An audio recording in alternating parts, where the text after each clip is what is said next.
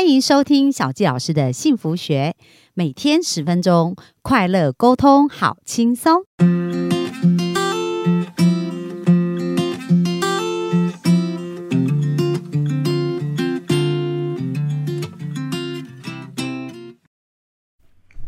欢迎收听小纪老师的幸福学，很开心又在空中跟大家见面。本周我们讲了。理财的观念哦非常重要。那昨天我们学到啊，就是不是财务自由，是要财富自由。那财富自由就是要身心灵的平衡。可是最最重要，其实这就是冰山理论嘛。在冰山上面，它只是很小的一个部分，真正影响我们的是在冰山下面。所以今天广哥就要来跟我们聊聊这个冰山下面对我们巨大影响的这个金钱蓝图，到底对我们生命有什么样的影响？那我们就欢迎广哥。好，各位幸福听众，大家好。好啊，广哥，那今天呢，想要跟我们分享的内容是什么呢？今天要跟大家来分享金钱蓝图。嗯，那金钱蓝图可不可以具体描述一下，它到底是是什么意思啊？我想大家常常有听到嘛。嗯。那金钱蓝图到底是指什么样？呃，我举一个故事让大家听，大家可能比较可以理解，稍微抓一下金钱蓝图是什么。嗯。呃，我们很多人都会去玩大乐透嘛。对对，大乐透。那你们知道吗？大乐透，不管是台湾的大乐透或美国那边大乐透，这些大乐透的得主，那过去曾经有统计过，这些得到巨额奖金的得主，大概在得到奖金之后的两到三年。他的人生或他的生活又会恢复跟他之前没有得奖之前的状态，就一样了，就一样了。哇，那他们也蛮厉害，那有时候几亿耶，然后一下就全部给他败光了，这样。对对对，那为什么他们拥有这么大的财富却会回归原点呢？哦，其实跟他们金钱蓝图有关。嗯，那我再举一个正面的例子。哦，正面例子就是美国前总统川普。对。哦，他在还没有当总统之前是我的偶像，因为他是一个很成功的商人。对，做房地产非常成功，非常成功。但是你们知道吗？川普在经商的时候，他曾经历临过六七次的破产。哇！而且我听说有一次还欠了不几十亿美金哦。对。但是他每次都可以东山再起，每次都可以再成为富豪。嗯，你们知道为什么吗？难道这跟金钱蓝图有关吗？没错，就是跟他的金钱蓝图有关。就他的内在有没有被设定到一些对的东西？对的东西哦，这是指什么啊？哦，所以金钱蓝图讲的稍微具体一点，就是你对金钱的信念，嗯，对金钱的感觉，对，以及对金钱的采取的一些行为，嗯，哦，这些都属于你金钱蓝图的一部分。那那我们怎么会知道自己的金钱蓝图到底长什么样子呢？哦，这就可以有几个地方来描述。呃，可以请你们去回想一下，就是你对金钱，你会对它有什么感觉？嗯，你把它描述出来。我不知道小纪老师，你对金钱什么感觉？哦，我现在已经进化过了。我现在最近，因为我之前采访一个来宾嘛，那他就讲到说，哦，如果你要变成金钱吸铁，你就每天对钱告白。所以，所以我现在每天睡觉啊，跟早上起来，我跟我老公，我们都会对金钱告白。所以我现在对金钱有很好的感觉。可是说在以前呢，我对金钱连接是很匮乏，因为在我小时候。我我爸爸在我十二岁就过世，然后后来我就跟爷爷奶奶住。那奶奶就是对于钱很没安全感，然后就我们都要一直做手工，你知道吗？那小时候就很想玩呐，可是就不行，就一直没穿筷子做手工，所以对金钱我就产生很多负面连结。对，小季老师讲到几个很重要的重点，这个确实就是我们金钱蓝图形成的过程。嗯，哦，所以刚刚讲到第一个嘛，就是小季老老师有分享到啊，就是要跟钱告白嘛，他。为什么你会跟一个东西告白？一定是你很爱他，很喜欢他。没错，你对他有正面的感觉，你才会喜欢他嘛。那你才会吸引他，或者是他才会来来跟你嘛。那如果你对钱是属于那种很不安、很忧虑，或者甚至会讨厌他、厌恶他的，你就赶快想把他推走。对，那这种人通常钱都会留不住的。真的，我很有蛮长一段时间都是这样。我发现哦，就是钱到我手上，我真的就很想赶快把钱丢出去。哎，而且不管赚多少钱都一样。对。然后那个就是那个投资，就我我觉得我自认为我头脑还算蛮灵光，因为在做很多事工作上我都还可以蛮，但是一遇到钱我就变得超不理性，就是好像内在有一个。有下了魔咒 一样，就是我我真的发现，我就很想把钱赶快丢出去，嗯，会有这样子，这是不是也是金钱蓝图？对，这是金钱蓝图。而且小玉老师刚刚分享他以前小时候的故事，也讲到一个重点，就是金钱蓝图是怎么形成的。其实其实跟我们小时候受到的这些教育，或者是爸爸妈妈给我们这些语言，都很有关系。嗯，比如说我们爸爸妈妈呃教我们跟钱有关的事情，常常教我们什么？哦，就是呃，你要很努力工作啊，你才可以赚到钱啊。对，要很努力工作才可以赚到钱。对，啊，没错。然后不然就要节俭一点啊，对啊，不然我们钱不够嘛花，对不对？是不是？然后呃，那些有钱人都是都可能没良心啊，对，对不对？有时候我们会听到这样子，对，或者是新闻常常就报道那些有钱人。其实做善事的有钱人很多，不过新闻就常常报道一些有钱人什么开宾士或开跑车撞到人家，然后就啊常常有一些错误的连结，对不对？对，没错，没错。小丽老师也提到重点哦，这些就是我们的金钱蓝图。你可能是受到父母的教育，或受到这些社会的这些媒体啊新闻植入到你脑中，让你对这些金钱产生这些的感觉或想法。但是这这些感觉或想法未必是真的哦。嗯，对啊，比如说刚刚小易老师有提到嘛，哦，这个钱就是很不好的东西，很难赚。很难赚，很难赚。小时候就这样，很难赚。对穿好多筷子才赚一点点，而且钱还没有拿到。对，所以你小时候就被父母设定成钱很难赚，这是被你父母设定的。对，那你只要被设定说你钱很难赚，你就会觉得你跟钱的连结就会产生负面的连结，因为你会觉得很辛苦，对，那个连结就是负面的。嗯，那负面的时候，你赚钱的时候就绝对不会开心。而且就要很辛苦哦。因为我看到我周围有一些朋友就赚钱都非常轻松，而且很优雅。对，的确很多有钱人这样，哎，高尔夫球打一打，对不对？随便就几亿的生意，有对啊？订单就进来了嘛。对对对，就他们赚钱哪有难赚？他们就是哎，其实非常优雅而且轻松啊。对，那这这其实就是你的经营蓝图的一部分嘛。如果你设定自己是很难赚，那它真的就会很难赚。对啊，或者你被设定说啊，比赛欧北开紧，你就会变成一个很过于节俭或者是过于谨慎的人，而不敢去追追求一些机会。但也有可能哦，就是小时候被掌控的太厉害，后来就变成过度挥挥霍，也有可能走这个极端，对不对？对你讲到第二个形成金钱蓝图的第二个那个现象，就是第二种会让我们金钱蓝图形成，就是我们去模仿父母的行为。嗯，那比如说父母很节俭，然后分会分两种人，有一种就是他会完全模仿父母的行为，所以所以他会很节俭。但是有另外一种人，他是完全会反着来，嗯，反完全抗到底。对，反抗到底，会跟父母完全反过反过来。就父母很节俭的，他就变成很挥霍很会挥霍花钱。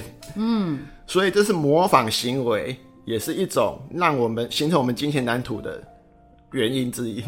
哦，其实这真的还蛮重要。我们的幸福听众，如果你看你父母的样子，看自己的样子，大约就知道说你到底是在模仿他还是反抗他。对，没错。但是真正重要就是要中庸啊，就是说，如果你没有在一个中庸的方法，你都还是属于很极端的嘛。嗯对，还是属于很极端的嘛。嗯，然后还有第三种会形成金钱蓝图的，就是有些人小时候会遇到一些跟金钱很强烈冲击的事件。哦，我举例说明，可能有些人会遇到，或者是你身边的朋友会遇到，就是小时候遇到那种家里经济状况不好，结果不小心借的高利贷，每天有债主来敲门讨债、起冲突的那种画面。对，哦，如果你有遇过这种事情，这种强烈的画面或印象，一定会让你对金钱产生很多的恐惧跟不安嗯。哦，所以连接了恐惧跟不安，可能在最后，他跟金钱的关系就会一直呈现这样的状态。对，就呈现这样，就会就会很害怕它啊！你不可能去接近你害怕的东西嘛。哦，因为把钱跟那些来要债人连在一起。对，然后人不可能去接近你害怕的东西嘛，所以为什么有些人赚到钱就一定要想把它花掉，跟这个会有点关系。哦，所以这个真的也是跟内在对的频率很很很相符的。对，很相符。哦，所以刚刚我们讲到嘛，金钱难度的形成，第一个可能是你小时候被语言设定，或者是你去模仿父母的行为，或者你遇过一些很强烈对金钱有关的这些负面的经验。对，那这些其实都不都是你是被制约的。但是因为我们现在都长大了成人了嘛，我们要想办法去觉察这些事情。对，那觉察以后怎么办？就是说，比如说像我刚刚想我小时候的那个状况啊，那我们的幸福听众可能也在回想，哎，他小时候可能有一些状况，那以前产生的连结，那觉察以后下一步怎么办？哦，觉察之后，你发现，哎，这件事情对我的现在的财务状况有影响，你觉察到这件事情了嘛？嗯，那你做的第二件事情是什么呢？就是要跟他划清界限。划清界限啊！你要换一间说，哎，这个不是我想要的。如果它造成你现在是一些不好的影响，让你让你那个财务上没有办法达你想达到你想要的这种状态或结果的话，就代表你以前接收到这些语言，然后模仿这些事情是不好的，你就要把它丢掉。哦，所以你要跟他划清界限。那做这件事要不要什么仪式感啊，或者是用什么方式会更强烈？因为如果说我说，哎，我要跟他划清界限，有没有什么方法可以更快？对，去去去做这个部分。对，所以划清界限的下一步就是我们要重新设定。对，我就重新设定，比如说，呃，以前我们被教说，呃，钱是赚钱很辛苦，赚钱很辛苦。啊，我们用这个来举例，我们以前被设定成赚钱很辛苦。嗯，那我们要重新设定，设定成什么？就是说我们要说。赚钱很容易，对，赚钱很轻易，哦，所以我们就可以为自己去做一个所谓的自我宣言，嗯，哦，所以自我宣言就是说我以前所接受到的这些赚钱很辛苦的这个思维，哦，它其实是对我没有帮助的思维，我现在完全把它放掉，我现在要重新设定一个新的思维，就是我相信赚钱都可以很轻易、很容易的。那呃，我来帮幸福听众问一下，因为其实我们都知道有意识啊跟潜意识嘛。那金钱蓝图之所以在叫金钱蓝图，就是它在你看不见的地方啊，所以你的潜意识已经相信这个很久了。比如说赚钱很难，赚钱很难，很辛苦，对不对？那现在我们划清界限，要告诉自己说，哎，赚钱很容易。可是有时候脑子好像。有时候你边讲，他根本就不相信，会有这种状况吗？一定会有的。那怎么办呢？这样要怎么去去让他真的翻转，然后写好这个程式呢？呃，就像很多我们都知道，我们我们人的习惯通常要重复二十一次才会养成嘛。对啊，这件事情也是一样。嗯，我们就重复一直对自己说，对自己说。嗯，然后要为自己种下这个潜意识的种子。嗯，那怎么种？呃，最简单的方法就是你可以尝试看看哦。呃，有些人可能在起床，或者是你在睡觉之前，对，可以对着镜子，嗯，然后去去练，你觉得让会让自己觉得有能量的这些重新设定过的这些语言或这些宣言，嗯，对。哦，就是对着在睡前或起来对着镜子，然后。把这个宣言不断的重复，你不能想说，哎，我念一次，然后我就要改变了嘛？对，就是要持续一段时间，然后到你越来越相信，越来越相信，越来越相信，越来越相信。啊，当然，自我宣言只是开始去改变你的内在嘛，那你外在还是要努力啊，你不能只是内在一直一直在想，你外在还是要做一些努力。对，但是只要你开始对自己宣言之后，那你外在经过一些努力，你拿到一些小成果。其实你就开始跟你内在有连结了，嗯嗯，你看有连结的话，对连结会越来越深。你的宣言刚开始可能只是很虚的宣言，你自己还不是很相信。但是只要你的外在开始有些小成果，你就会跟你内在越来越连结，你就越来越相信它。哦，了解。所以其实是这样，你你在。做宣言的同时，也要有行动，一定要有行动。那行动的时候要有一些正面连接，对不对？比如说，哎，你轻松做这件事情，然后比如说像我在对金钱告白，因为我跟我老公这边练习啊，然后就蛮有意思的。就上个礼拜吧，还是上上个礼拜，然后我手一伸。哎，我那件衣服外套很久没穿，口袋里面就有一千块，哇，很开心哦。对，那时候想到这一千块从哪里来？然后还有一次，就就就，哎，对我今天在讲台想到，还有一次就是我拿我的袋子，里面有一个哦，就是我在整理一个袋子啊，然后看起来像垃圾袋，可是里面有个信封袋，一拿出来里面又有一千块。是啊，所以。所以你刚刚讲到一个，你也可以下对自己下这种宣言，就说我是金钱磁铁，对，这也是一种宣言，我可以吸引到很多钱来到我的身边。嗯，所以大家有没有画面？我们的幸福听众有没有感觉到画面啊？就是，所以如果你开始做这样的连接，对钱的感受就不一样。对，就会不一样。嗯，了解了解。所以有关于金钱蓝图，还有没有什么提醒我们要注意的事呢？呃，经营蓝图就是呃，我们一定要想办法去觉察，我们有哪些过去对钱的感觉或想法是错的，嗯，或不对的。对，那就要完之后，真的你就是要在现实生活中一直去对自己宣言，宣言完之后，要想办法在现实生活中外在想办法要拿到一些结果，你才可以让这个连接越来越强，越来越强，然后它最后就会百分之百实现。哦，所以你也是经过这样的，对我是经过。这样的训练啊，它是确实需要一段时间的。你那时候花了多久时间才才让这种轻易丰盛的这种潜意识变得越来越活跃？我大概花了将近两年，两年的时间去反复操练，对，反正正操练。不过你会发现哦，你这个能力练到后面，你会拥有一种几乎有点类似超能力。嗯，有时候你真的会有那种心想事成的感觉。真的哦，真的有有没有什么经验可以分享？好好奇哦。好了，那我们在下一集再来看看，就是说我们的后面还有几集嘛，哈，我们再来听一听这些心想事成的神秘的能力怎么做到，好不好？那我们今天时间也差不多，非常感谢广哥给我们的分享。那我们就明天要继续跟我们谈的是什么呢？